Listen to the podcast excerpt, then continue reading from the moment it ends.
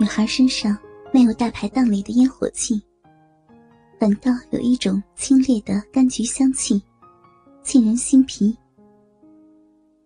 碎花裙摆下，那双白嫩细长的腿，让人忍不住的想抚摸，甚至再向上一点，去探索她的神秘地带。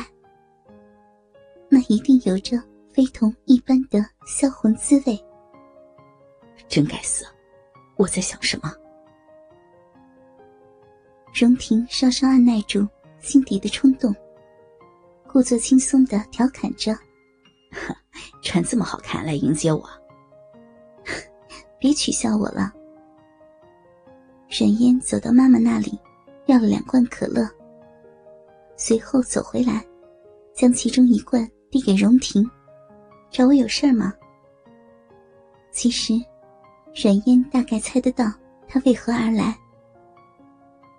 一周前，他那个阴魂不散的老爸又出现了，被人打了个鼻青脸肿，说是欠了五十万的赌债，要冉嫣妈妈帮着偿还。他们哪有那么多的钱？可是尽管如此，阮妈妈还是拿出了仅有的八万块存款。给了阮嫣的爸爸。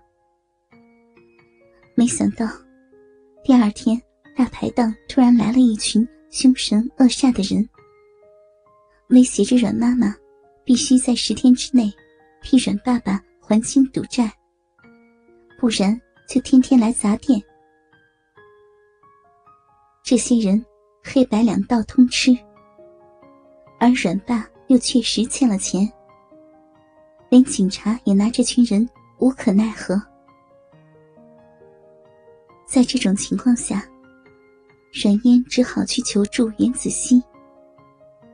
他原本不想去求他的，纵然他和袁子熙的家境有着天壤之别，可是他从来没有求过袁子熙什么。他怕一旦哪天开了口，这份友情就不再纯粹。可是那种情况，数额那么巨大的一笔钱，能帮到他的人就只有袁子熙。所以，冉嫣还是开口了。他记得那天袁子熙的表情焦急又难过，他攥着冉烟的手，一副渲然欲泣的模样，宽慰着：“嫣嫣，你别急啊。”我回家问我爸，能不能拨点钱给我，我一定会想办法帮你的。阮嫣一直觉得，袁子熙纵然有点任性，却是真心对她的。直到三天前，阮嫣接到了袁子熙的电话，她喂了几声，对方都没有应。他猜想是袁子熙。不小心拨了过来，正要挂断，却听见那个熟悉的声音，在电话那头，用刻薄的语气说道：“哼，果然不能跟穷人交朋友，这一开口就是五十万，我真是要笑死了。他也不掂量掂量自己，哪里值得我借给他那么多钱？指望他妈妈摆的那个破摊子赚钱还我？”都不知道要等到哪年去了。冉嫣忘了自己是怎么挂上了电话，只觉得心脏疼得要滴血。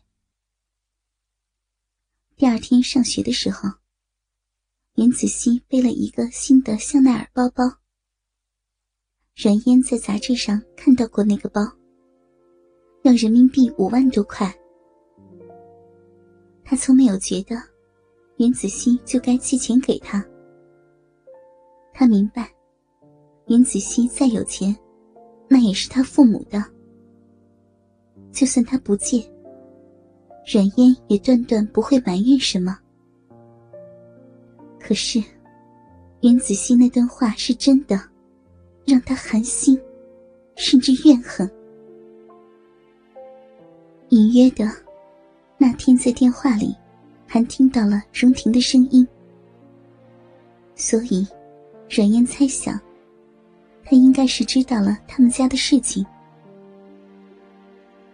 果不其然，荣婷的神情严肃了几分。他从裤子的口袋里拿出一张银行卡，塞进了阮烟的手心。嗯，那个，我听说了你家的事情，呃，子熙，他帮你可能有点困难，所以，我借给你，等你什么时候有能力，再还给我吧。阮烟垂着眸，看向两人交握的手，黑尾鳞般的睫毛轻轻颤动，机不可闻的叹息。他推拒着，把卡又塞回荣婷手中。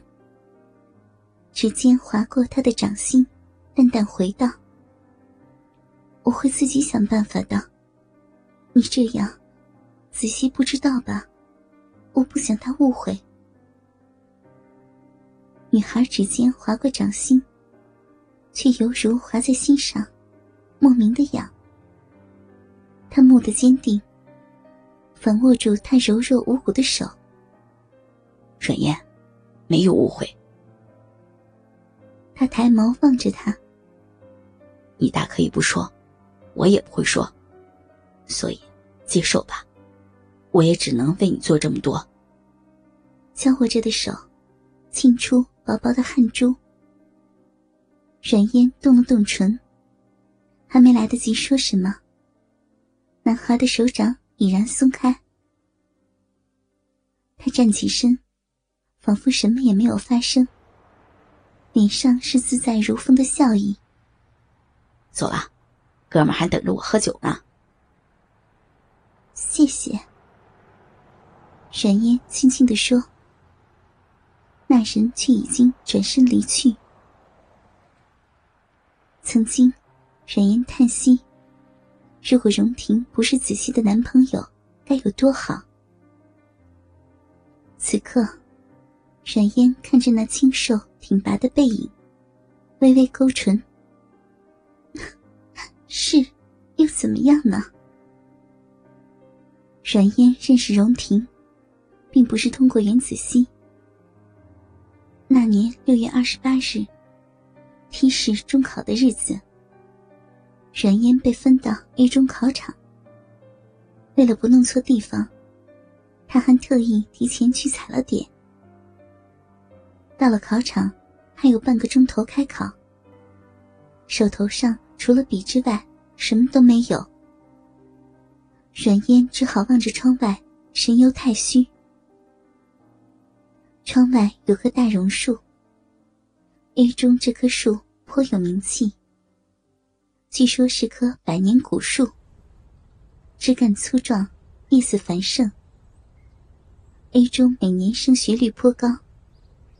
很多人都说是这棵古树的保佑，于是便有人把它当成了许愿树。树枝上面挂着不少的小纸条。